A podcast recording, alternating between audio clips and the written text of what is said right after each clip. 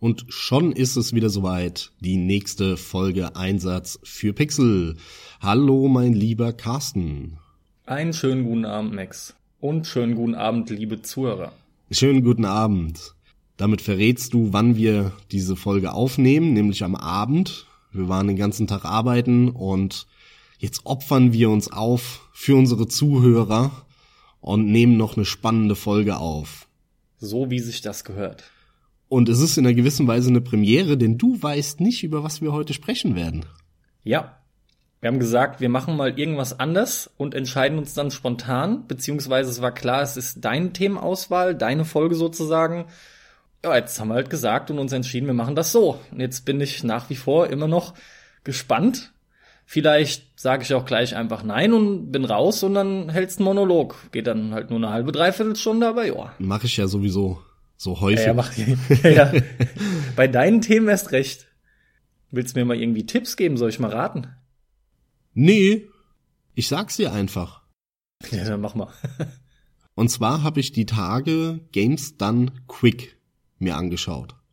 Okay. Für die Leute, die es nicht kennen, das ähm, ist eine Veranstaltung in der USA und dort werden Spiele gespeedrunnt von Leuten, äh, Charity, also Wohltätigkeitszweck da gibt es sehr, sehr geile Speedruns. Die haben auch einen YouTube-Kanal, den kann man abonnieren. Da kann man sich dann alle äh, Speedruns, die die immer machen, anschauen im Nachhinein. Und dort habe ich einen Speedrun mir angeschaut von Adams Family. Adams Family für den Super Nintendo. Da gab es zwei Stück. Das eine war ein ja klassisches Jump'n'Run mit dem Gomez, da hast du nur den Gomez gespielt, so typisch als als Kopffüßler Figur, sage ich mal. Das war das erste und dann gab's noch ein zweites, ich glaube, das ist aber nie hier rausgekommen, sondern nur in der USA, vielleicht in Japan oder so noch. Und da hast du den Paxley gespielt oder zumindest unter anderem diesen Sohn. Und äh, dort wurde aber das erste und ich glaube, das heißt nämlich nur Adams Family und das mit dem Paxley heißt Adams Family Values, wie der Film, wie der zweite. Und ähm, nee, ich rede von dem, wo du den Gomez spielst, den Vater der, der Adams Family. Und das habe ich damals auch gespielt. Und das fand ich verdammt gut damals. Das ist ein, eines der ersten Spiele, die ich auch durchgespielt habe. Und als ich das gesehen habe, kam dieses Feeling wieder auf. Dieses Feeling, ein Jump'n'Run zu spielen dieser Flow, der entsteht bei einem Jump'n'Run. Und gleichzeitig war das natürlich ein sehr beeindruckender Speedrun. Der Typ hat es mega gut gemacht. Der hat das Spiel in einer, ich glaube, in einer halben Stunde durchgespielt. Damals habe ich mit Sicherheit Wochen gebraucht. Und deswegen möchte ich heute die Gelegenheit nutzen und mit dir mal über Jump'n'Runs sprechen. Jetzt hast du mich ja schön auf die falsche Fährte gelockt mit Speedruns. Ja, hast du gedacht. Ja, habe ich, hab ich halt gedacht. Aber gut, reden wir über Jump'n'Runs, ja. Weil äh, wir haben relativ wenig Folgen, wo wir über Genre, über ein gesamtes Genre sprechen. Wir haben mal über Point-and-Click-Adventure gesprochen. Und ähm, heute ist jetzt das Genre Jump'n'Run dran. Und das ist ein Genre, das finden wir beide ziemlich geil. Ich weiß, du magst es auch, du bist damit auch groß geworden wie ich. Und ähm, heute gibt's das fast gar nicht mehr das lohnt sich, da mal drüber zu reden. Warum, wieso, warum könnte das sein? Warum sehen wir mittlerweile so wenig? Kommen vielleicht wieder welche? Gibt es ein Revival oder gibt es kein Revival? Was finden wir eigentlich so geil daran an Jump'n'Runs? Was haben wir für Jump'n'Runs gespielt? Da kann man mal einen Moment drüber plaudern, habe ich mir gedacht. Was fällt dir denn jetzt so spontan ein zu dem Thema? Schieß los. Das ist im Vergleich zu damals, als Jump'n'Runs das waren, was auf Xbox 360 und PlayStation 3 die Ego-Shooter waren. Also du hattest halt unheimlich viele davon. Daran gemessen gibt's natürlich heute kaum noch welche, verhältnismäßig sehr wenige. Aber ich finde schon, dass wir eine Art Revival wieder erleben von den Jump'n'Runs und zwar von Indie-Seite. Mhm. Mittlerweile gibt's den ein oder anderen größeren Entwickler, ja, der sich auch mal wieder an so ein Ding rantraut. Also ich finde, es gibt da mittlerweile sehr, sehr, sehr viele. Natürlich entsprechend leider auch bei weitem nicht so viel Gute dann nochmal darunter. Also das ebenfalls dann wieder auszufiltern. Aber das schon mal allem voran. Also wir hatten da eine lange Dürreperiode und ich finde, wir sind mittlerweile bei dem bereits von dir benannten Begriff äh, Revival. Also bei mir war es so ganz am Anfang, als ich angefangen habe mit Videospielen, da war für mich quasi Videospiel gleichzusetzen mit einem Jump'n'Run. Ich kannte kaum Spiele, die kein Jump'n'Run waren. Das war der Mario-Hype Ende der 80er Jahre, der dann bis in die 90er, Mitte der 90er durch äh, sich gezogen hat. Ohne Ende Jump'n'Runs. Nicht nur von Nintendo damals, ähm, die ganzen Mario-Titel und so weiter, sondern da hattest du die ganzen Disney-Spiele von Capcom, Aladdin, König der Löwen, die ganzen Mickey Mouse Spiele, Donald, alles Jump'n'Runs, alles tolle Jump'n'Runs, ähm, das Dschungelbuch, auch ein unterschätztes Jump'n'Run. Ohne Ende. Adams Family, wie ich jetzt angesprochen habe. Das war das Genre damals, das prägende Genre und ähm, ich habe ohne Ende Jump'n'Runs gespielt. Und dann kam der Bruch eigentlich ganz eindeutig mit der 3D-Welt oder der, den 3D-Polygonen, die dann ab der PlayStation 1 möglich waren. Dann hat man richtig gemerkt, am Anfang haben die noch, weil es halt so ein Hype war und Jump'n'Runs sich etabliert hatten, haben die halt einfach Jump'n'Run in 3D gemacht. Crash Bandicoot zum Beispiel von Naughty Dog ist genau das. Die haben halt einfach ein, ja, ein bisschen nach vorne gelaufen, anstatt von links nach rechts. Obwohl sie ja da auch noch Passagen drin hatten, die, wo du von links nach rechts gelaufen bist. Und die waren auch echt gut, da war, gab's noch gute Jump'n'Runs. Und dann hat's nicht lange gedauert und du hast gemerkt, die verändern sich. Es geht schlagartig ab Ende der 90er bei den Spielen nicht mehr darum, das Level zu schaffen, was vorher zehn Jahre lang das Ziel war dieses Genres. Die Entwickler haben Level gebaut und du musstest die beenden. Und somit bist du ins nächste Level gekommen und musstest das wieder beenden. Und die sind dann schwieriger geworden und waren unterschiedlich. Dann hattest du plötzlich 3D-Welten, wo du frei rumlaufen konntest, nach rechts, nach links. Das heißt, die Entwickler konnten dich nicht mehr so lenken. Du konntest ja auch einfach wieder zurücklaufen in der 3D-Welt. Das heißt, sie mussten oder waren gezwungen, fühlten sich gezwungen, ein neues Ziel einzubauen.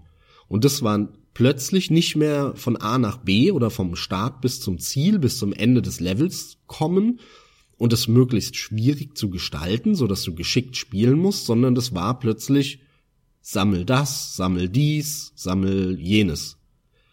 Du kannst frei in der Welt rumlaufen, du musst gucken, wie du an die Stellen kommst in der Welt, um irgendeinen Scheiß zu sammeln. Ganz großes Beispiel sind dann die Banjo und Kazooie Spiele auf dem äh, N64, wo es ja überhaupt nicht mehr darum ging, ans Ende des Levels zu kommen. Das war Pillepalle. Also da, das kann ein geistig behinderter Mensch kann da ans Ende des Levels laufen. Aber die 26.000 Sterne, Hüte, Blumensträuße, was weiß ich was einsammeln, die verbuddelt sind, in der Luft schweben, ähm, irgendwo versteckt sind und so die waren plötzlich die Herausforderung. Und dann kamen sau viele von solchen Spielen auf der Playstation ja auch mit so, so Spyro und wie die alle hießen. Dann hast du richtig gemerkt, diese, wie, wie so eine Art Evolution entstanden ist. Und das Jump'n'Run ist zum, zum Action-Adventure geworden. Du bist plötzlich durch eine Welt gelaufen und irgendwo lang geklettert oder sowas und hast vielleicht mal geschossen auch zwischendrin, irgendein Kampfsystem war dann auch schnell drin. Guck dir Mario 64 an, das habe ich schon mehrfach erwähnt, hat genau das gemacht. Dafür wird es heute noch abgefeiert, weil es nämlich die Herausforderung und das Ziel verändert hat. Es ging nicht mehr darum, irgendwie in Level 1 da oben auf den Berg zu klettern bei N4, beim N64 Mario, sondern es ging darum, die Sterne zu sammeln. Und da war halt einer mal da oben auf dem Berg und einer mal irgendwo auf einer fliegenden Insel und der nächste, der war wieder woanders. Und das wurde total abgefeiert und dann haben sich da wieder alle dran gehängt, was eigentlich, und da, das ist so der, der Kern, worauf ich hinaus will, das heutige Action-Adventure was du mit einem Tomb Raider hast. Tomb Raider war ja auch nichts anderes damals als, oh, wir haben plötzlich eine 3D-Welt. Ah ja, okay. Jetzt kannst du halt hin und her laufen und springen. Und die Herausforderung bei Tomb Raider war ja nicht Sachen sammeln, sondern die war zu hüpfen. und da lang zu klettern. Die haben lustigerweise, entschuldige den Einwurf, ja. aber lustigerweise ist da ein kleiner Unterschied. Bei Tomb Raider ist es nämlich genau das Ziel, ans Ende des Levels zu kommen. Das stimmt, ja, das stimmt. Mit der, da gebe ich dir recht, mit der Herausforderung, dass die Steuerung halt deine Hürde ist, ne? Und vorher. Und die Gegner, aber ja, in dem Fall auch die Steuerung, ja. Und vorher, das Level war ja eigentlich Pillepalle. Die, die Level sind ja super simpel. Da dreht sich ja nicht wirklich was oder so, oder das ist jetzt nicht kom komplex, sondern das sind meistens simple Plattformen oder sowas. Nur mit der, mit der Bewegung, mit der Steuerung hinzubekommen, ist halt mega kompliziert und mega schwer. Aber du hast recht, ja. Das Ziel in dem Sinne war auch ans Ende des Levels zu kommen. Du musstest nicht endlos Sachen sammeln. Aber ähm, da sind wir beim Punkt. Das war aber nicht die Herausforderung so in dem Sinne, sondern die Herausforderung war plötzlich die Steuerung. Das ist so der Punkt, worauf ich eben hinaus will. Das heutige Action-Adventure, wie wir es kennen, in den neuen Tomb Raider, in einem Uncharted, ähm, in einem Assassin's Creed oder wie auch immer, all diese, diese Spiele, Horizon Zero Dawn aus dem letzten Jahr, das ist die nächste Evolution oder die übernächste oder wie auch immer man es jetzt äh, auseinandersplitten will, von den Jump'n'Runs aus den 80er, 90er Jahren, behaupte ich, weil das die mehr oder weniger logische Konsequenz ist, wie man das umbauen muss in der 3D-Welt. Das wollte ich gerade noch sagen, ja, ja. Aber, aber es ist so. Es ist halt wirklich einfach die, die sinnvollste Weiterentwicklung um die neue 3D-Technik zu nutzen, durch die man weiter, noch tiefer will ich eigentlich sagen, allem voran, aber natürlich anders in eine virtuelle Welt eintauchen kann.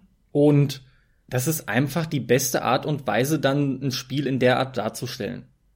Vor allem wird auch Storytelling und alles entsprechend vorangetrieben, ne? Das stimmt, ja. So Geschichten kamen hinzu, ne? Vorher gab's gar keine. Genau, es ließ sich dann alles deutlich besser realisieren entsprechend. Vorher gab es gar keine Geschichten und dann waren sie plötzlich da und wurden parallel zu diesem in der Welt rumlaufen und Sachen sammeln erzählt, mehr oder weniger. Ja, die Welt wurde halt dann auch generell mehr mit Leben gefüllt, ja, obwohl man das auch grundsätzlich in der 2D-Welt machen kann. Aber das ist ein weiterer Punkt. Es ging halt damals allgemein noch in der Regel wesentlich mehr ums Gameplay bei den meisten Spielen. Ja, definitiv. Und viel, viel weniger um irgendwelche Geschichten. Natürlich gab's da auch schon Rollenspiele und da gab's auch ausufernde Geschichten. Da gibt's wirklich wahre Meisterwerke von Erzählungen, auch aus der Zeit. Aber nichtsdestotrotz war der absolute Großteil an Titeln dazu bestimmt, sich voll und ganz aufs Gameplay zu konzentrieren, was mir ja auch heute einfach viel zu oft fehlt Egal worauf der Fokus liegt, auf welchen anderen Sachen, das ist mir vollkommen egal, weil mein einziges wirkliches Problem mit vielen Titeln heute das ist, dass der Fokus in der Regel zu weit weg ist vom Gameplay, obwohl er da immer noch am meisten drauf liegen sollte. Das liegt aber daran, dass du anders konditioniert bist und ich auch und äh, der, ich sag mal gemeinhin Otto Normalspieler gerade auch zum Beispiel ähm, Gruppen, die früher nicht gespielt haben wie Frauen, neigen dazu, Spielmechanik, Steuerung ähm, und die Regel, das Regelsystem, das Künstliche, dem so ein bisschen aus dem Weg zu gehen. Das interessiert die gar nicht. Das macht denen gar nicht so Spaß. Sondern was die wollen, ist halt ein interaktiver Film, wo die äh, mitbestimmen, wie der Film weitergeht ne, dann, was dann automatisch natürlich in diesen Telltale Adventure resultiert ist und all sowas. Wenn du, wenn du ein großes Spiel heute machst, mit Millionen Budget, mit Hunderten von Millionen Budget, kannst du das nur wieder refinanzieren, indem du diese Gruppen aber mit ansprichst. Genau. Ansonsten verkaufst du einfach nicht genügend äh, Stückzahlen und damit musst du weg vom Gameplay und hin zu irgendeinem Storytelling und Quicktime-Events und ähm, irgendwelchen äh, gut und böse Spiel wie du willst. Du kannst gut antworten und böse in den Dialogen und all so ein Käse, was ja in der Regel leider halt auch nicht gut gemacht ist, aber du musst es halt drin haben, ansonsten refinanzierst du dein Projekt nicht, was 500 Millionen Euro, Dollar oder was auch immer kostet. Ein, ein Assassin's Creed, ein, ähm, ein Uncharted, ein was weiß ich was, die, die, das würde nicht funktionieren, wenn du es anders machst. Dann du würdest viel zu viel Zielgruppe verlieren. Ist halt Fluch und Segen der neuen technischen Möglichkeiten zugleich. Das, das eine geht ohne das andere eigentlich kaum. Es ist viel zu selten. Ich würde nicht sagen der technischen Möglichkeiten, weil ähm, das ist ein Resultat davon, dass die Spielebranche derartig groß ist und wenn du halt ein, ein Riesenspiel machen willst, ähm, insofern hängt es ein Stück weit damit zusammen, was mega geil aussieht und das Maximale rausholt, kriegst du es nur auf dem Weg halt refinanziert. Du kannst ja ein kleineres Spiel machen, ohne Frage, was halt nicht mega scharfe Texturen hat oder äh, nicht so einen Riesenumfang hat und nicht so viel Millionen Euro kostet. Und dann brauchst du halt auch diese Zielgruppen nicht es ist halt wie bei allem, egal ob bei Spielen, Filmen, wo auch sonst, je mehr Kohle du reinsteckst, umso mehr gehst du in der Regel auf Nummer sicher und entsprechend musst du halt Risikobereitschaft auf der Strecke lassen. Absolut, ja, absolut. Das Interessante ist ja aber, dass das ähm, Jump'n'Run-Genre dann eigentlich, kann man sagen, ja, gestorben war, wirklich gestorben war und von Anfang der 2000er würde ich jetzt mal grob sagen, bis 2010, 11 wirklich komplett tot war. Da hattest du quasi gar kein Jump'n'Run, bis auf ganz wenige Ausnahmen. Und dann gab es plötzlich so eine Art Revival. Das kam dann mit irgendwie der, der Kinect und so, obwohl ich muss mich korrigieren, es gibt eine Ausnahme, die immer daran festgehalten haben, mehr oder weniger, und es war Nintendo. Die haben nämlich dann mit der Wii und auf dem Nintendo DS auch 2005, 6, 7, 8 immer ihre ihre doch auch klassischen Rollenspiel, äh, Rollenspiele Jump'n'Runs äh, veröffentlicht. Gerade dann, ich glaube, es war 2005, wo sie New Super Mario Bros. auf dem DS rausgebracht haben, was ja ein klassisches Jump'n'Run war auch die Donkey Kong Spiele, die dann kamen, Tropical Freeze und wie die alle hießen, das waren ja klassische Jump'n'Run. Gerade die Donkey Kong Dinger waren ja auch relativ knackig. Also die haben eigentlich genau dieses Prinzip gehabt, wie halt in den 80er, 90er Jahren die Jump'n'Runs. Aber daneben, abseits, gab's quasi nichts. Und dann kam halt, wie gesagt, Microsoft mit der Xbox äh, und Kinect und diese Kopien der Fuchtelsteuerung von Nintendo. Und man wollte Familien ansprechen, Kinder ansprechen.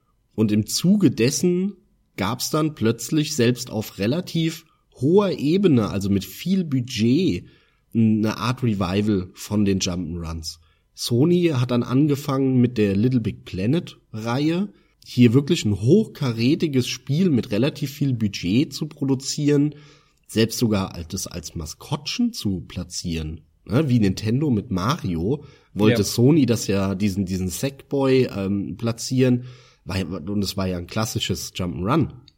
Dann hatte man Rayman, Origins plötzlich und Legends, was ja auch wieder so ein klassisches Jump'n'Run war. Parallel dazu kam dann im mobilen Sektor diese, diese, ähm, diese permanent Run, diese Runner-Spiele, ne? Endless Runner. Endless ja. Runner, genau, so ist der Begriff, der ist mir eben nicht eingefallen. Was ja Dafür auch, bin ich ja da. Was ja, genau. Was, was ja auch klassische Jump'n'Runs sind, mal abgesehen davon, dass du halt dauerhaft rennst, aber ansonsten, die sind 2D meistens, gibt auch 3D-Spiele. Das Ziel ist es, ans Ende des Levels zu kommen. Man muss geschickt agieren, schnell reagieren und, und die Steuerung beherrschen. Also plötzlich kam innerhalb von zwei, drei Jahren auf allen Plattformen hattest du wieder äh, Jump'n'Runs in der einen oder anderen Form, auch vom Handy über Sony, äh, PlayStation, über im Indie-Sektor hattest du plötzlich solche Spiele vermehrt wie wie äh, Fates, äh, was oder was ja ein Jump'n'Run war, obwohl es da ging es wieder um Sammeln, muss man sagen. Das war auch wieder ein bisschen was anderes, aber du hattest dann auch solche Sachen wie Super Meat Boy, was ja auch, auch, auch hier wieder klassisches Jump'n'Run. Ein Level, du musst ans Ende kommen, gib dir. Ja, es ist schön schwer. Da, da ging es natürlich darum, dass du sofort wieder spawnst und so weiter. Aber im Prinzip klassisches Jump'n'Run. Und im Indie-Sektor kamen dann ganz viele auch noch auf. Also äh, plötzlich hattest du überall wieder Jump'n'Runs. Kamen super geile Sachen, ja. Ich habe ja alles, was du gerade genannt hast, auch gezockt und mir fällt noch sowas ein wie zum Beispiel so ein N Plus, ja wo jetzt auch nur Nachfolger kam, N++. Das sind fantastische Spiele.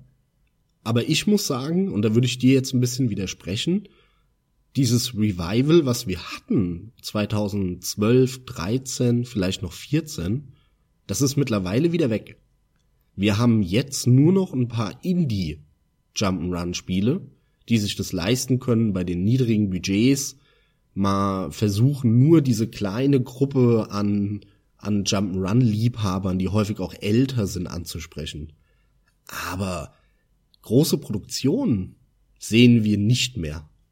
Oder sag mir, wenn du es anders siehst, aber mir fällt kein klassisches Jump'n'Run aus den letzten paar Jahren ein, das nicht von Nintendo kommt. Sind's auch nicht, sind keine großen Produktionen am Start. Es sind bestenfalls mal etwas größere. Aber ich sag ja, da habe ich ja eingangs gemeint, überwiegend hält der Indie-Sektor das Ganze noch hoch. Und da auch mit echt nicht wenig, nur es bietet sich halt an. Und allem voran sind es halt auch in der Regel Leute, die oft auch aus einer ähnlichen Zeit wie wir kommen und, und die einfach sagen, das sind halt super Spiele, da kannst du viel mitmachen. Wir erleben ja auch innerhalb des 2D Jump'n'Runs coole Weiterentwicklungen. Fest wiederum oder Fates ist halt ein so ein Beispiel. Was aber eigentlich auch eine Sammelorgie ist. Eigentlich ist es das, was Benjo und Kazooie gemacht hat, nur in 2D. Den habe ich aber auch nicht wirklich gespielt, aber auch abseits davon, es gibt unheimlich viele Weiterentwicklungen, ja.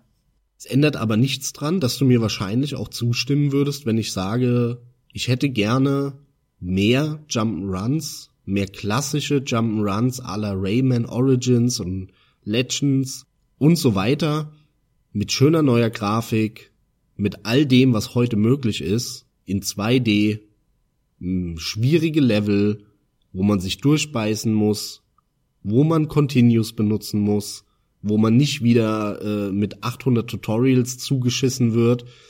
Und ähm, gerade jetzt finde ich in diesem, ja, ich nenne es mal Post-Dark Souls äh, Zeitalter, wo schwere Spiele sich irgendwie wieder etabliert haben, was lustig ist, dass es gerade durch Dark Souls passiert ist, weil meiner Meinung nach diese Spiele noch nie vom Schwierigkeitsgrad gelebt haben, beziehungsweise äh, alle meinen immer, es geht nur darum, dass sie so schwer sind, was völliger Bullshit ist. Aber das ist ein anderes Thema. Aber genau hier sehen wir das eigentlich nicht. Ähm, das hat nämlich eher einen Einfluss auf die größeren Produktionen und so, wo wir doch jetzt immer wieder mal knackige Spiele sehen. Auch natürlich in Kopien wie The Search und so weiter. Oder jetzt auch relativ aktuell ja Cuphead Cuphead ist ja auch ein Spiel, wo ich behaupte, das hätten wir niemals gesehen, wenn nicht Dark Souls und Demon's Souls so einen Erfolg gehabt hätten in den letzten Jahren. Vor 10, 15 Jahren hätte Microsoft niemals Geld investiert in so ein kleines Indie-Ding, was mega schwer sein soll. Da hätten die gesagt, ach, uff, ja, das sieht schön aus und äh, das ist für ein großes Zielpublikum mit Kinder und Familie, weil guck mal hier schön Zeichentrick und wie Mickey Mouse. Ja, aber dann kannst du es ja nicht bockschwer machen. Dann sind die alle abgefuckt äh, von dem Spiel und dann kriegt es schlechte Kritiken und so weiter. Nee, das ist jetzt anders. Jetzt sagen die, ja man, super, ja, hier guck mal, schweres Spiel, da verbeißen sich die Leute rein. Das ist wieder en vogue, das ist wieder in Mode. Und deswegen würde ich mir eigentlich wünschen, dass in diesem Zeitalter, in dieser Zeit, in der wir uns jetzt befinden, dieser Schwung an, an schweren Spielen wieder und an herausfordernden Spielen auch dafür genutzt werden würde, wieder mehr Jump'n'Runs zu veröffentlichen. Genau das passiert aber leider nicht. Ja, leider ist richtig. Das fände ich auch sehr cool. Gerade als du viele Titel genannt hast. Ich habe ja äh, mit, behaupte ich, noch viel mehr Spielen als du aus dieser Zeit, also 2D Jump'n'Runs aus dieser Zeit Spaß gehabt. Ja, den Rayman hast du auch gespielt, den Nachfolger, glaube ich, den hast du wiederum nicht gespielt. Die Donkey Kong Teile, die beiden, die Doch, doch, den Nachfolger habe ich gespielt. Hast du auch gespielt, okay. Nur die Nintendo-Spiele habe ich halt nicht gespielt, alle, ne? Weil ich habe ja keine Nintendo-Konsole. Ja, richtig. Und ist halt immer so eine Sache, gerade wo du noch entsprechend die 400, 500 Kilometer weggewohnt hast. Da war das halt nicht so easy. Ja, den ganzen Schwung habe ich aber entsprechend auch noch mitgenommen. Auch die Donkey Kong-Titel waren fantastisch, ja. Gerade sogar der Tropical Freeze, von dem ich weniger erwartet habe, den fand ich noch viel, viel besser, weil die Steuerung besser war. Da war auch das Gefuchtel dann zum Glück weg. Das hat mir nämlich nicht so gut gefallen. Das tut den Dingern auch nicht gut. Aber Ja, kann ich mich deiner Meinung nur anschließen. Würde ich mir auch echt wünschen, weil ich damit sehr viel Spaß hatte. Und allem voran, weil die knackig sind, weil das gut designte Level sind, weil da auch gescheite Lernkurven dabei sind. Auch das hat mich wieder an früher erinnert, wo man sich einfach Gedanken gemacht hat über Dinge wie eine Lernkurve und eben Leveldesign. Das äh, ist halt einfach was, was mir dann auch heute viel zu oft fehlt. Im Indie-Bereich findest du da oft auch echt Vollkatastrophen, wo du halt merkst, die Leute haben zwar die ein oder andere gute Idee, aber dafür fehlt's denen halt hier und da am Know-how, ne? Egal was sie dann verzimmern, aber dann ist das Spiel halt einfach keine so runde Sache. Da würde ich mir von Nintendo wieder mehr wünschen. Die machen zwar nach wie vor coole Sachen, auch mit dem aktuellen Odyssey, aber das wiederum ist halt wirklich kinderleicht und, und ich wünschte, dass die auch mal wieder was rausbringen, was einfach schwerer ist. Gut, aber da sind wir auch wieder bei dem Punkt, äh, was, was Nintendo macht ist, sie haben hier äh, Mario 64 2 versucht zu veröffentlichen. Weil äh, bei Odyssey geht's eben nicht darum, das Level zu beenden, sondern da geht's darum, jeden möglichen Scheiß zu sammeln. Das ja, ist genau klar. das, was ich nicht sehen will. Das interessiert mich nicht. Wenn ich das haben will, dann spiele ich halt hier Uncharted oder sowas mittlerweile. Das ist das, äh, was die für mich da besetzen wollen und es schafft ein Knuddel Mario mit einer veralteten Grafik auf der Switch nicht, sondern dann spiele ich gleich ein neues Tomb Raider, ein Uncharted oder ein Assassin's Creed, der jetzt im schönen Ägypten spielt. Dann kann ich das gleich benutzen. Ja, ist halt schon ein Unterschied im ganzen Feeling, ja, aber grundsätzlich, ja, da ist durchaus was dran die machen auf jeden Fall diesen Teil, sagen wir mal, konsequenter, wenn du danach suchst, ja, von A nach B kommen im Prinzip mit Hindernissen. In dem Fall sind's halt dann Shootouts. Ich finde halt das Schöne bei Jump'n'Runs und deswegen vermisse ich die so sehr ist, dass sie das beste Beispiel sind für den Spruch easy to play, hard to master. Weil Jump'n'Runs in der Regel mit extrem wenig Knöpfen auskommen. Du brauchst lediglich ein Steuerkreuz und eine Sprungtaste. Mehr brauchst du schon mal nicht. Das ist die Basis von jedem Jump'n'Run. Und damit. Doch, ich finde eine Renntaste unheimlich wichtig bei Jump'n'Runs. Die äh, brauchst du aber nicht zwangsläufig. Du brauchst sie nicht, das stimmt. Das ist ja dann Detailkram, ob du sie einbaust oder nicht, oder du kannst ja auch noch eine Schlagtaste dann einbauen oder so. Aber die Basis ist ein Steuerkreuz und eine Sprungtaste und mehr nicht. Und damit kannst du unfassbar viel schon machen. Und jeder rafft es, jeder, das kannst du einem Sechsjährigen hinhalten und der hat innerhalb von einer Minute verstanden, wie das Spiel funktioniert. Oder einem 80-Jährigen, der noch nie in seinem Leben ein Videospiel gespielt hat. Jeder versteht es, jeder kommt schnell rein und kann dann einfache Level beherrschen und reinkommen. Und dann kannst du aber die Level so präzise machen, dass es sehr schwer ist, dass du genaue Timings brauchst, dass du in den Flow reinkommen musst, dass du auch die Level auswendig lernen musst vielleicht oder so. Das ist dann ja die Frage, wie du das Leveldesign machst. Dann kannst du so die Herausforderungen erheben und den, den Schwierigkeitsgrad anheben. Und du kannst so viel mit diesen simplen Werkzeugen machen und dann halt mit einem Doppelsprung oder einem Dreifachsprung und einer Stampfattacke oder sowas oder Gleiten, Fliegen. Äh, plötzlich springst du dreimal so hoch durch irgendein Item oder was auch immer oder was die Mario-Spiele ja schon damals fantastisch gemacht haben, dieses Rutschen. Kannst du dich daran erinnern, als du das erste Mal herausgefunden hast, dass wenn du an einer Schräge, wo es nach unten geht, bei Mario, wenn du runterdrückst, der sich hinsetzt und wie auf einer Rutsche runterrutscht.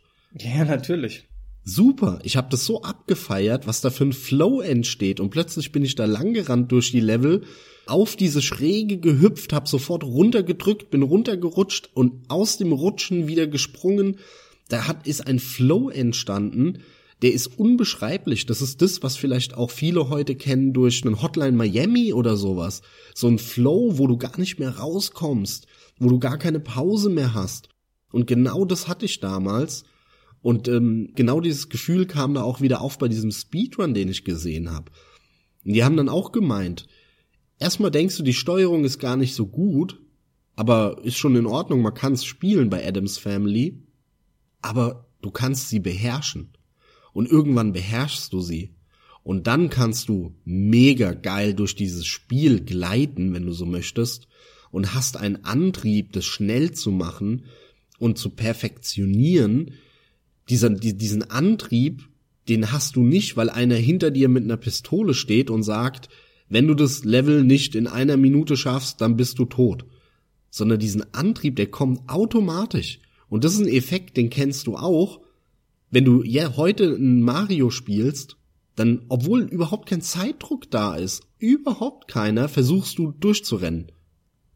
Ich finde halt so interessant an dem, was du sagst, dass hier sprichwörtlich weniger mehr ist und aus diesem weniger, ja, in Bezug nehmen nochmal auf die paar Knöpfchen, die du nur brauchst, genauer gesagt einen Knopf und ein Steuerkreuz meinetwegen, daraus erwächst dann nämlich so ein Riesenpotenzial, weil aus diesem wenigen, aus diesem bisschen oder um das herum wird dann alles gebaut und die Ideen entstehen dann auch genau darum. Gegenbeispiel hatten wir auch in dieser Folge Easy to Learn, Hard to Master. Wir haben sie dann entsprechend andersrum genannt. Unser Beispiel war nämlich Assassin's Creed, wo einfach alles dreimal belegt ist und du erstmal überhaupt keinen Plan hast, wie die Steuerung funktioniert. Ey, du, ich halt auch nach 50 Stunden habe ich immer noch überlegt, Alter, warte mal, was muss ich jetzt drücken, wenn ich. Ne? Eins der wenigen Spiele, wo du die Anzeigen mal wirklich in der Regel anlässt, weil es eigentlich, ja, ja, weil ja. sich's ja auch kontextsensitiv, um dieses tolle Wort mal zu benutzen, immer wieder verändert genau, du zusätzlich. Guckst, ja, du guckst immer rechts oben hin, warte mal, auf welcher Taste war jetzt noch was, wenn ich in welchem Modus bin? Ja, also das ist halt auch ein Punkt, den ich daran sehr liebe. Ähm, generell fällt mir, seitdem ich spiele, je mehr Jahre vergehen, immer wieder auf, dass sehr oft, meistens sogar, die simpelsten Dinge am meisten Spaß machen. Das liegt natürlich allem voran zu Beginn an diesem Ei einfach in die Hand nehmen, loslegen können. Und dann wiederum ist es halt eben aber nötig, was aber immer wieder auch der Fall ist, dass die Spiele dann drumherum ganz gut gemacht sind. Ja, du brauchst halt ein geil designtes Spiel, geil designte Level, ne? Mit einer geilen Lernkurve und so. Da brauchst genau. du halt Top-Leute, die sich damit auskennen, die die Muße haben, aber auch das nötige, ich sag mal, Kleingeld, um auch die Zeit zu haben, tolle Level zu bauen. Und dieses Verständnis für ein Spiel, wie gutes Gameplay funktioniert, war zur damaligen Zeit, finde ich, mehr da. Weil die Leute gezwungen wurden durch die Technik da hatten wir auch die Japaner, die das alles beherrscht haben, ja. Egal wen du nimmst, Konami, Capcom, Nintendo sowieso, Sega, die haben im Prinzip alle der Reihe nach nur geile Dinge rausgekloppt.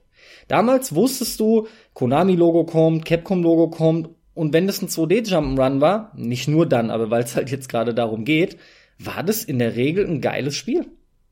Ich sag ja immer, ein totaler Geheimtipp sind die Asterix und Obelix Spiele, oder ich glaube, das erste heißt nur Asterix, das zweite dann Asterix und Obelix von Infogramm. Super. Super Auch die Disney-Versoftungen alle. Und vor allem, vor allem sind die Asterix und Obelix-Dinger sind mega gefragt in der USA, weil die kamen nämlich nur in Europa raus.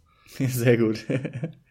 Aber selbst so Kuriositäten wie ein Cool-Spot, was damals von, erinnerst du dich da dran, von der Getränkemarke 7-Up, dieser ja, ja. Sprite-Fake? Absolut, absolut. Das war ja nur eins von vielen Werbespielen, die es gab und ja, jetzt mit Vorsicht, Werbespiele waren, sind in der Regel nicht besonders gut, aber da gab's ein paar echt ganz gute und Coolspot war mit Sicherheit kein Vergleich zu einem Mario. Aber das war alles andere als verkehrt und es gab da die ein, die ein oder andere Handvoll vernünftige. Also das demonstriert auch noch mal ganz cool, wie, wie vielzählig das damals war, vorhanden war.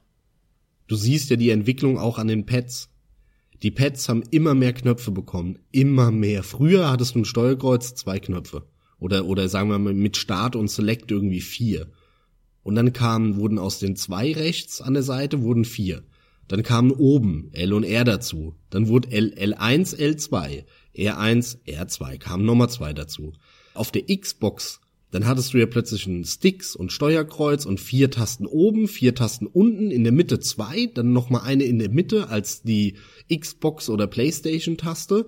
Und auf der Xbox 1 wollten sie ja auch noch versuchen, eine gelbe, äh, nee, Quatsch, eine weiße und eine schwarze zu etablieren. Dann hattest du ja rechts am Daumen sechs Tasten, wo dir echt denkst, Leute, seid ihr bescheuert? Hört auf damit.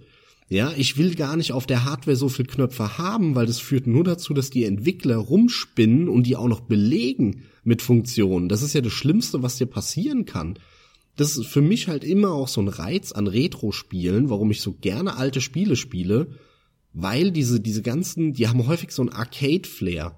Und in der Spielhalle, wenn du an, an dem Automaten bist und du siehst es und denkst, oh geil, würde ich mal gerne spielen, sieht geil aus. Und dann wirfst du da halt hier einen Euro, eine Mark, 100 Yen oder einen Dollar oder was auch immer rein.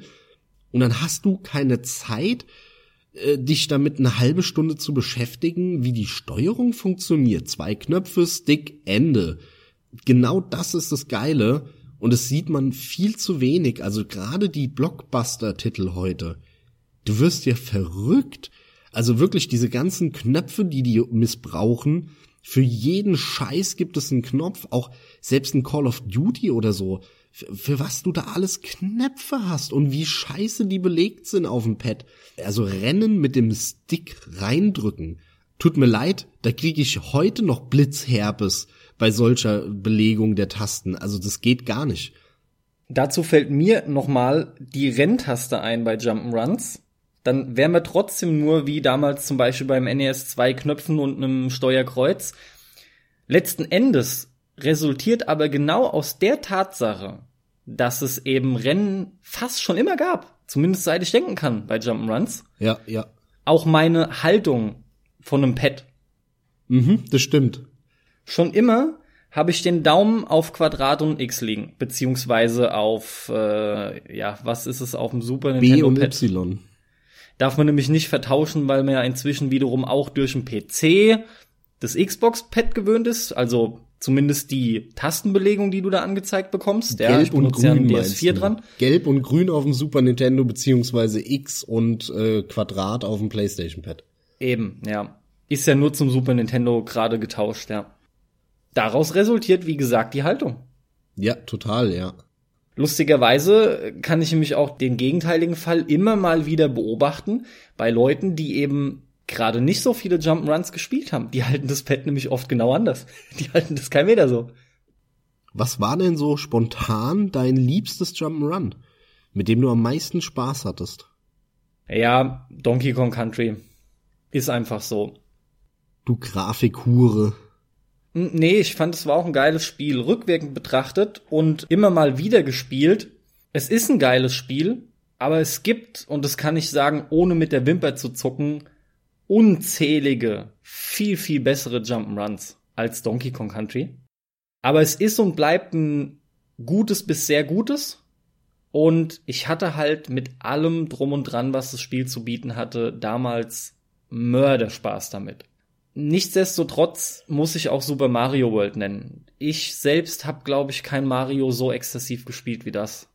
Ja, es geht mir ähnlich. Und aus der, aus Also, der neueren Zeit muss ich gerade noch loswerden, ist es wirklich Rayman Origins. Ja, Das war ein Brett oder ist ein brettmäßiges 2D Jump'n'Run. Unglaublich, was die da gemacht haben.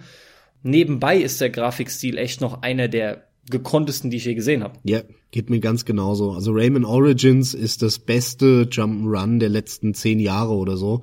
Auf jeden Fall, ja. fand den Hammer. super. Ich fand auch den Origins äh, bedeutend besser als den Legends. Der hatte schon wieder er zu auch. viel Schnickschnack drumherum, wo sie sich genötigt gefühlt haben, irgendeine Technik einzubinden von der Wii U oder der Vita. Mhm. Aber äh, das, der Origins war wirklich ein fantastisches Jump'n'Run. Bei mir ist es halt also auch Super Mario World, äh, der für mich einen ganz, ganz besonderen Stellenwert hat. Aber auch Super Mario World 2, sprich Yoshi's Island, der sehr spät eben rauskam und damals eigentlich alle schon so, hey, PlayStation 3D, 3D. Und da kam aber Yoshi's Island, was mir noch besser als Super Mario World 1 gefällt, weil es einfach so viele Ideen hat und so viel ähm, ja Grund oder oder Basisideen, die heute noch in Nintendo-Spielen drin stecken, die die wurden damals das erste Mal in ein Spiel gefropft. Da hat alles gestimmt. Es war ein besonderer Stil, ein fantastischer Soundtrack, auch von der Größe her. Das das Spiel kam mir damals ewig vor. Das war wirklich äh, riesig. Also, das war für mich auch ein ganz bedeutender Meilenstein, aber ich habe so viel Jump'n'Runs gespielt. Also Adams Family zählt für mich auch zu einem der Highlights. Ich fand es so gut damals, auch einen ganz tollen Soundtrack. Also ich würde behaupten, jeder von uns hat das allermeiste gespielt, was damals gängig war. Das war allein schon gegeben, weil sich jeder hat unterschiedliche Spiele schenken lassen und dann hast du natürlich getauscht. Was man da an Jump'n'Runs zu Gesicht bekam, war einfach Wahnsinn. Wirklich reine Jump'n'Runs und damit meine ich jetzt kein, kein Run and Gun oder weiß der Geier was. Es gab ja auch viele andere Sachen. Es gab ja so Dinge wie Contra oder auch ein Blackthorn, ne, oder, oder ein, ähm, Mega Man. Genau, oder auch ein Mega Man oder ich habe immer noch was anderes gesucht. Nicht Fade to Black. Warum denke ich jetzt an den beschissenen Nachfolger? Na, wie Another World, nur eben nicht. Ja, wie hieß denn das ja, andere? Du meinst es im Dschungel. Flashback, Flashback. Flashback, ja. Meine Güte, lag mir das jetzt lange auf der Zunge. Sowas gab's ja auch alles, ne? Aber wie gesagt, ganz konkret nur die 2D Jump'n'Runs. Ja, absolut. Absolut. Davon hat man halt so viele gesehen. Also mit Abstand das, das meiste, was man da gezockt hatte.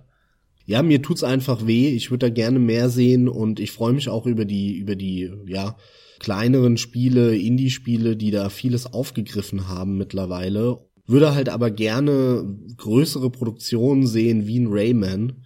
Aber anscheinend lohnt es sich nicht und ähm, ich habe damals, als Rayman rauskam, weiß ich noch, das war wann 2010? Nee, nee, später, elf, glaube ich. Elf oder zwölf war das.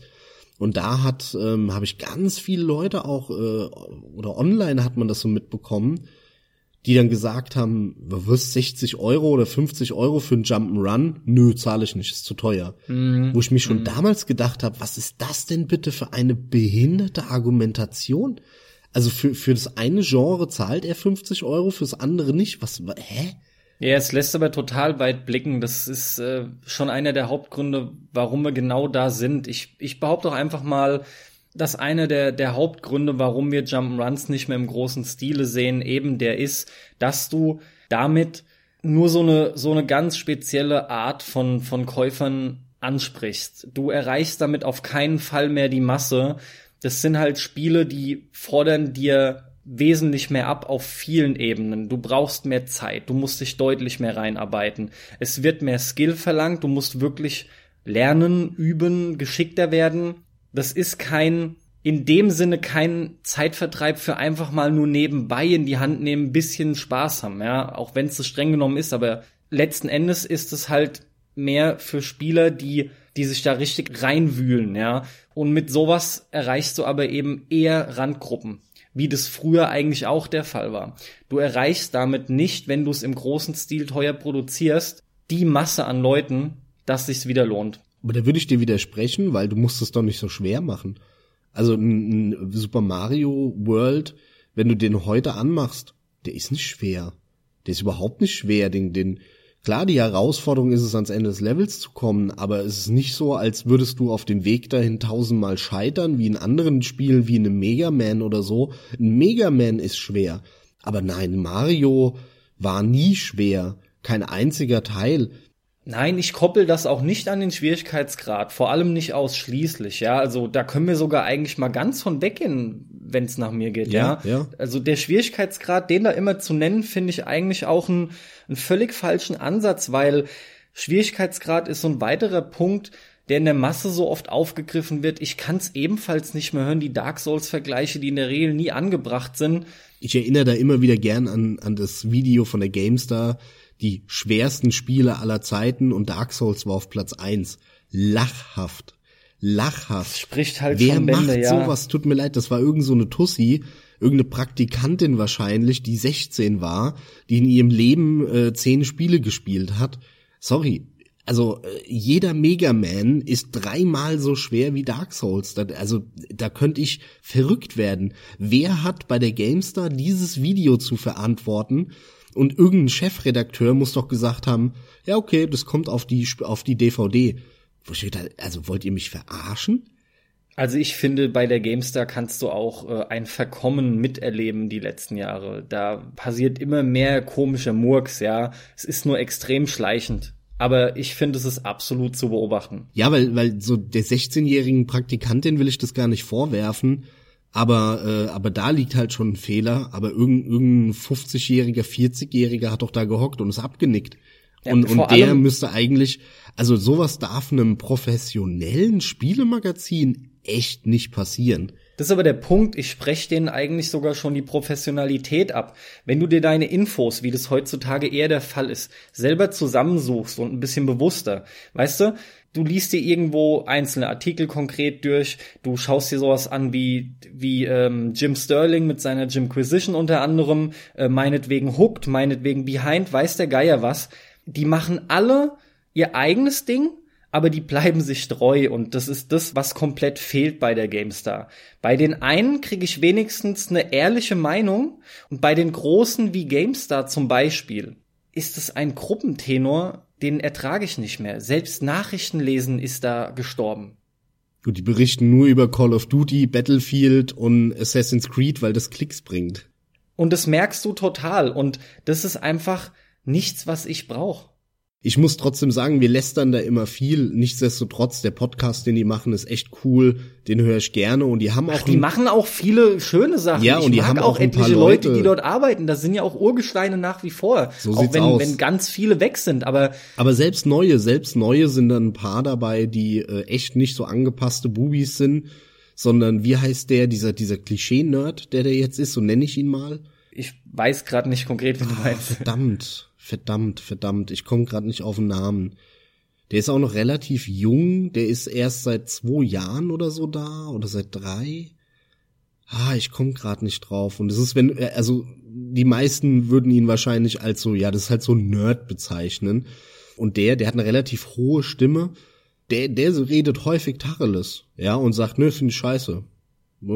Spiele ich nicht ich will mehr PC-Kram oder so, ja.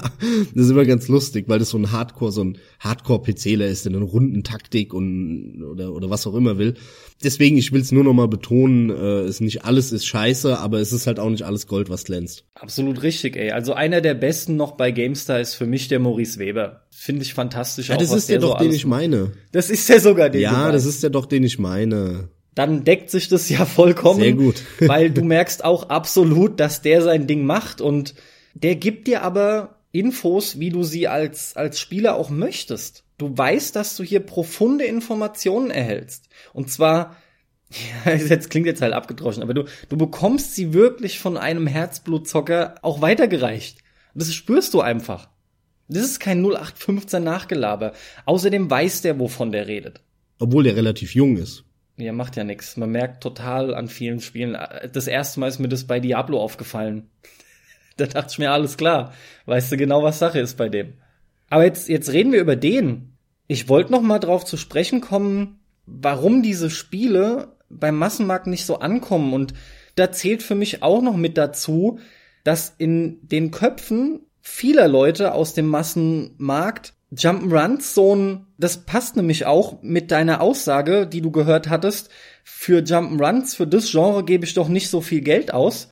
Irgendwie ist es in den Köpfen dieser Leute so, dass Jump'n'Runs sowas, das ist was Altes. Das ist einfach nicht modern, sowas spielt man doch heute nicht mehr wirklich. Das machen nur noch die Leute, die das von früher so mitgenommen haben, die damit groß wurden.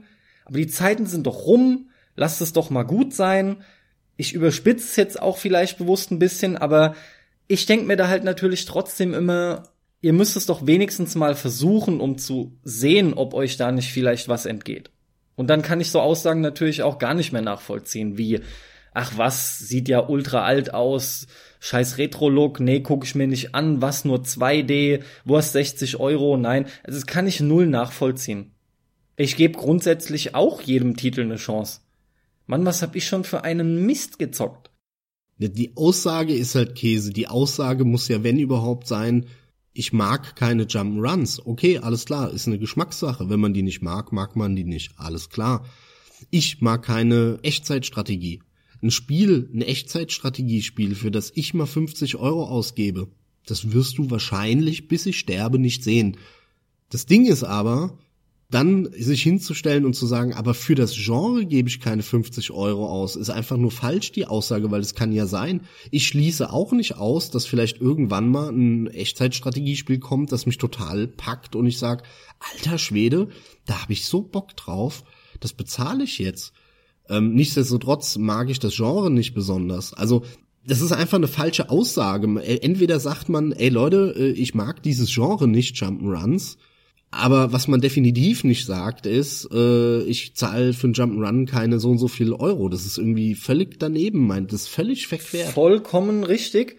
Lass mich das sogar noch ein bisschen forcieren, indem ich ganz klar sage, 3D Jump'n'Runs, siehe Super Mario Odyssey, funktionieren ja sogar auf dem Massenmarkt.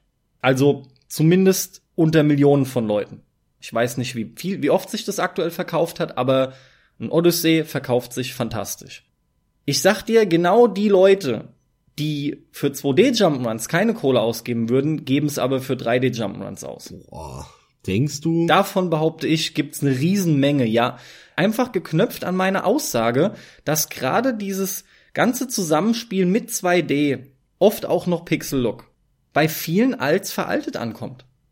Gut, sie geben ja streng genommen für einen Jump'n'Run in Anführungszeichen in der Evolutionsform Action-Adventure Geld aus. Und, da, und bei, ja. bei einem Uncharted äh, stört's keinen, dass das Ding 50 Euro kostet. Gut, aber im modernen Gewand, klar. Ja, natürlich im modernen Gewand, aber äh, ein 2D Jump'n'Run hat in der Regel ein Rayman Origins, was da alles dabei war, wie viele Level da dabei waren. Das ist ja wirklich endlos gewesen. Dagegen stinkt jedes Action-Adventure ab vom Umfang her, von den Leveln.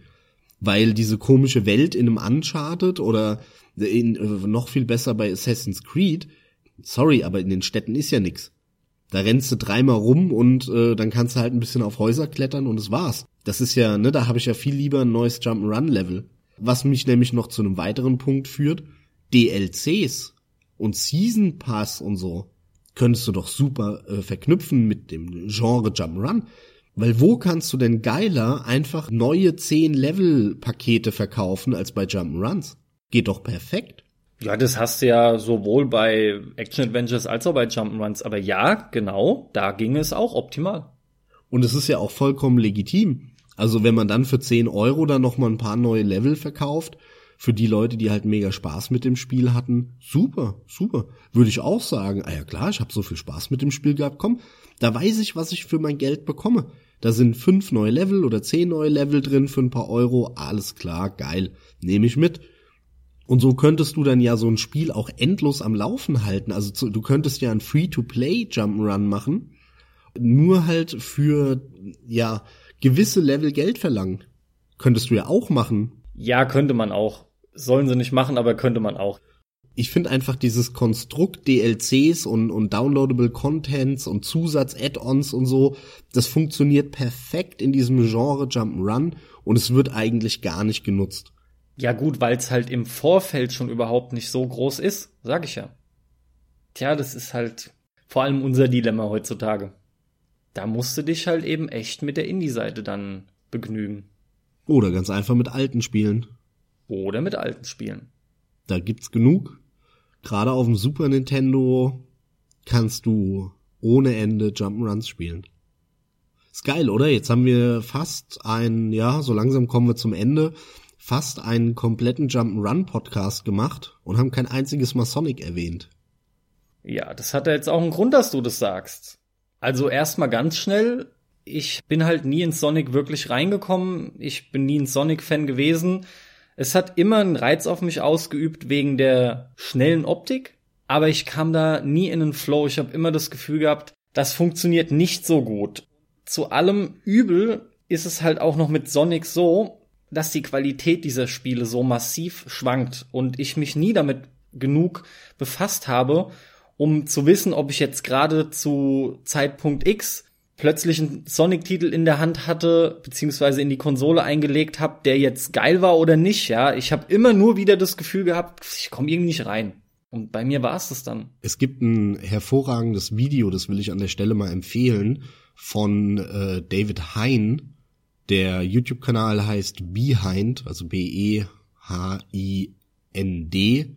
H-A-I-N-D, ja. genau der hat ein Video gemacht, warum er mit Sonic nie warm geworden ist. Ich weiß nicht genau, wie das Video heißt. Googelt das mal, Sonic und Behind oder Sonic und äh, David Hein.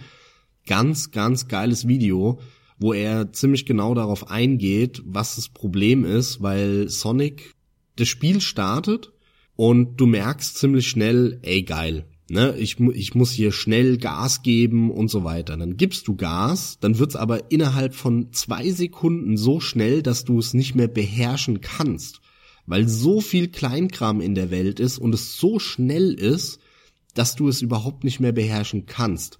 Das heißt, sobald du Geschwindigkeit aufgenommen hast, donnerst du spätestens nach drei Sekunden irgendwo dagegen und dann ist der Flow wieder weg. Und das Gas geben und dann wieder auf die Geschwindigkeit zu kommen, dauert relativ lange, ist behäbig und in so ein ernüchterndes Gefühl, weil sobald du wieder schnell bist, bumm, knallst wieder wo dagegen, ist wieder vorbei. Mhm. Das Level ist gar nicht so designt, dass du da durchhackst so schnell, sondern das Level ist dafür designt, dass du schnell wirst, bumm, schnell wirst, bumm, schnell wirst, bumm. So ist das Level designt. Das heißt, es so faktisch, faktisch eigentlich nur ab. Und dann, wenn du das geschafft hast, kommst du in Level, in denen du überhaupt nicht mehr schnell bist, sondern in, jetzt wollen sie auch von dir, dass du penibel, millimetergenau, pixelgenau hüpfst von sich bewegenden Plattformen zu sich bewegenden Plattformen. Und dann merkst du, ey, das funktioniert nicht, weil die Steuerung nicht geil ist. Die, die Steuerung ist, gut, viel ja. zu behäbig damit kannst du gar nicht so präzise sein wie jetzt mit einem Mario oder mit, mit einer Steuerung von anderen Spielen, zum Beispiel den Asterix und Obelix oder den, den Capcom Disney Jump'n'Runs. So, du kannst gar nicht so präzise sein. Das heißt, das langsame, präzise Hüpfen macht keinen Spaß, weil die Steuerung das nicht hergibt. Und das schnelle macht keinen Spaß, weil die Level nicht gebaut sind dafür, dass du schnell durch die Gegend hüpfst. Aber das Spiel will irgendwie eine Mischung sein aus alledem, aber ist, nichts ist geil. Und deswegen funktioniert Sonic einfach nicht. Und dann haben sie Spiele gemacht, wo es mehr ums Rennen geht, was aber auch keinen Sinn macht, weil dann fehlt die Herausforderung, weil dann ist ja das Level wie, wie eine Rennstrecke. Dann kannst du auch gleich ein Rennspiel spielen, wenn du so willst. Für ein richtiges Jump'n'Run, wo du präzise hüpfen musst, hatten sie aber nie das Know-how, äh, für das Feedback, wie lang ein Sprung sein muss, wie schnell man dann wieder, wenn man nach vorne drückt, äh, schnell läuft und so. Das war immer zu träge, zu behäbig, da hat das Feedback gefehlt. Das heißt, sie haben egal was, haben sie nie, nie, nie, nie in diesen 30 Jahren, die es Sonic gibt oder wie lange, haben sie irgendwas davon hinbekommen. Weiß ich nicht. Was ich aber weiß, ist, dass es die Qualität, sage ich nochmal, stark geschwankt hat. Es gab immer wieder Spiele, die waren wohl ganz in Ordnung. Ganz nett aktuell bei Digital Foundry haben sie Sonic Generations am PC getestet in 4K. Das läuft unter der Reihe 4K on a Budget. Fazit ist, performt wie die Sau und das ist auch ein Game, was ich habe durch ein Humble Bundle. Sonic Generations. Ich werde mir den mal anschauen, das ist ein 3D-Sonic, ist angeblich wohl ein ziemlich guter 3D-Sonic, sieht auch cool aus. Was aber wesentlich interessanter ist, ist der Fakt, dass gerade letztes Jahr im August Sonic Mania rauskam. Ja. Von einem völlig anderen Team. Sieht sehr gut aus. Das wird momentan brutal abgefeiert, aber nicht nur unter Sonic-Fans. Die meisten sind sich wirklich einig, dass da Leute am Werk sind, die verstanden haben, wie man Sonic wohl zum einen einfängt, aber auch die Level drumherum richtig designt. Auch hier äh, habe ich irgendwas geguckt von Jim Sterling. Der hat es, glaube ich, auch weit oben mit aufgenommen in seine Liste oder hat ein einzelnes Video dazu. Und daraufhin habe ich mir noch mehr angeschaut. Tatsächlich sieht das Ding richtig geil aus. Viele sprechen wirklich vom vielleicht besten Sonic aller Zeiten. Auf jeden Fall aber sind sich die Leute einig, hier ist das neue Sonic-Team. Die können es wenigstens. Sowas wünsche ich mir auch für ein neues Team Silent, für Silent Hill, hm. aber nicht nur dafür. Das fällt mir dann nur, ja, nicht nur da, aber das fällt mir da dann immer ganz bitter ein, wenn ich sowas höre, ein neues Team. Ja, neues Criterion, neues BioWare. Oh, jetzt Ach, tust du mir macht. aber richtig weh, ohne Mist. Ich ja. habe gerade mit einem Arbeitskollegen letztens drüber geredet, was ich für ein Burnout wieder. äh. Das besprechen wir dann aber im Rennspiele-Podcast. Genau, da haben wir dann auch schon ein super weiteres Genre. Arcade, und der Racer im Allgemeinen. Das waren noch hier meine, meine 5 Cent zu Sonic. 50 Cent. Nee, äh, stimme ich dir vollkommen zu. Also ich, ich will auch nicht sagen, dass man mit, mit einem Sonic-Spiel nicht auch seinen Spaß haben kann. Ne? Ähm, ich hatte auch mit äh, Sonic 1 meinen Spaß. Ich hatte auch mit ähm, Sonic CD. Ist meiner Meinung nach der beste. Ich habe Generations gespielt. Das ist ein äh, 3D-Teil, der aber auch 2D-Level hat. Ja, wie ist der denn? Weil von dem hab, sprach ich ja gerade. Ich habe ihn in der Mitte nicht mehr weitergespielt.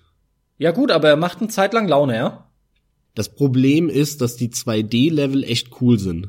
Aber Die, die 3D. 3D-Level machen, haben mir keinen Spaß gemacht. Okay, okay. Und äh, Überraschung. Da, da sind ein, zwei nette 3D-Level dabei, aber die meisten haben mir echt kein, kein überhaupt keinen Spaß gemacht. Okay, okay. Deswegen habe ich dann irgendwann aufgehört. Ich weiß nicht mehr, wie es war, aber ich glaube, du musst dann auch Sachen in den Leveln sammeln oder so, um dann in der Überwelt äh, weiterzukommen. Und dann hätte ich die 3D-Level irgendwie noch perfektionieren müssen, damit ich weiterkomme und da hatte ich dann keinen Bock drauf oder so und dann habe ich aufgehört, weil eigentlich wollte ich nur die 2D-Level spielen. Irgendwie so war's. Ist mit Sicherheit keine Grütze und nicht so ein Scheiß wie viele andere Sonic-Spiele, die da rausgekommen sind, wie, wie hieß dieser frühe, oh, der war so schlecht auf der 360, Unleashed. Oh, war das ein Debakel. Ja, Unleashed, ja. Hör mir auf, ey. Da, da hat mir die Demo schon gereicht. Das war sowas von schlecht.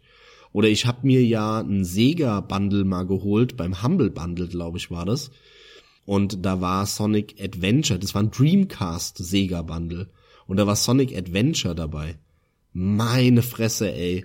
Das ist ein Scheißspiel. Sorry, aber äh, da pisse ich jetzt wahrscheinlich Leuten ans Bein, weil voll viele das abfeiern, aber das musst du heute mal spielen. Das ist eine Rotze, die funktioniert überhaupt nicht. Dieser, Ja. dieser Anfang, wo du rennst, wo dann der Wal hinter dir kommt, äh, das ist ja das erste Level. Das funktioniert noch halbwegs, weil da musst du eigentlich nichts drücken. Das, da guckst du halt zu, drückst nach vorne und dann rennt er da um die Ecken und die Kamera dreht sich und es sieht alles schick aus. Und dann fängt dieses Spiel an und das, da sind wir beim Punkt, da wollte nämlich damals Sega auch so ein Adventure-Teil reinbringen. Heißt ja Adventure, Sonic Adventure. Der Name kommt ja nicht aus dem Nichts.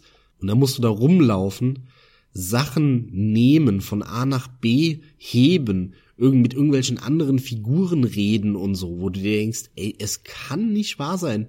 Die Steuerung ist so scheiße, die ihr gebt mir keine Level, sondern irgendwelche hingerotzten offenen Flächen, wo nichts ist und also das habe ich nach einer Stunde oder eineinhalb habe ich ausgemacht, habe mir gedacht, mein Gott, das kannst du ja keinem Lebewesen auf dieser Welt antun, dieses Spiel.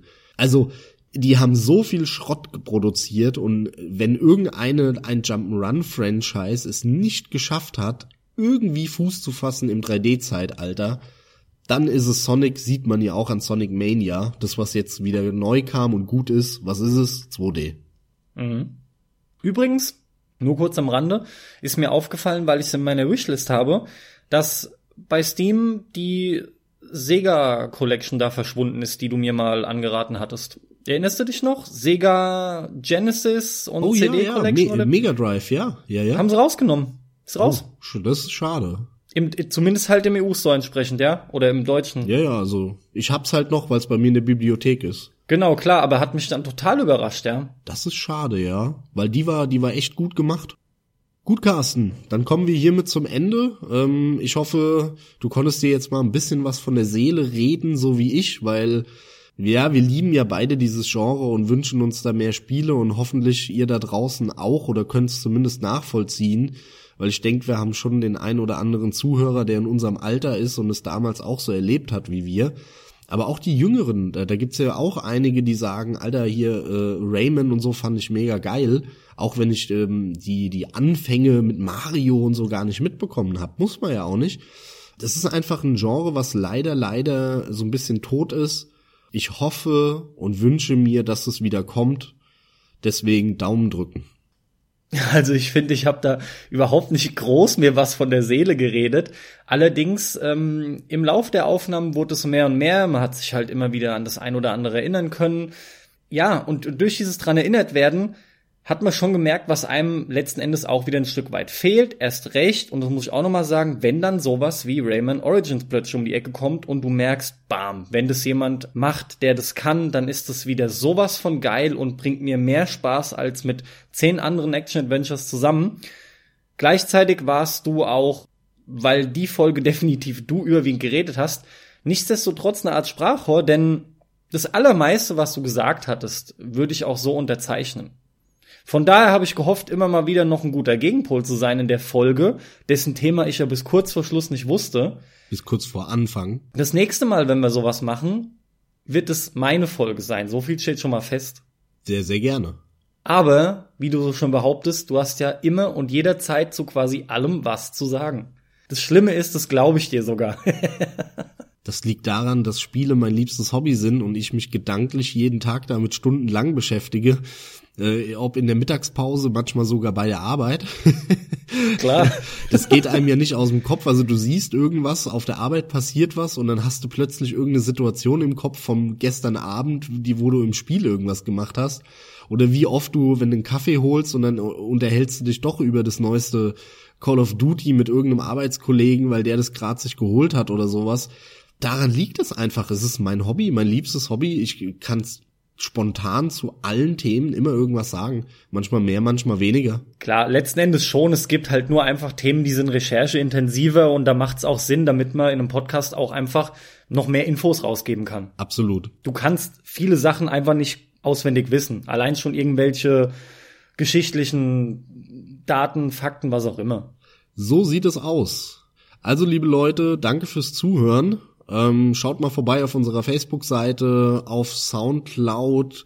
Lasst mal eine Bewertung da, gebt mal Feedback, wie ihr es fandet. Und ansonsten freuen wir uns aufs nächste Mal wieder euch hier begrüßen zu dürfen. Und damit auf Wiedersehen. So sieht das aus. Wir freuen uns aufs nächste Mal, euch dann hier begrüßen zu dürfen. Max, Hä? liebe Zuhörer, auf ein baldiges Wiedersehen.